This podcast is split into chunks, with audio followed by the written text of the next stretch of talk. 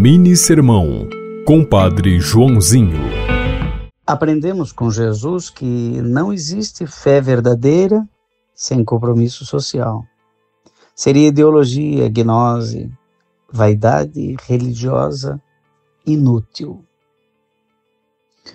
Olhando para as multidões, Jesus sentiu compaixão, porque eram como ovelhas sem pastor e ele chamou operários para messe e enviou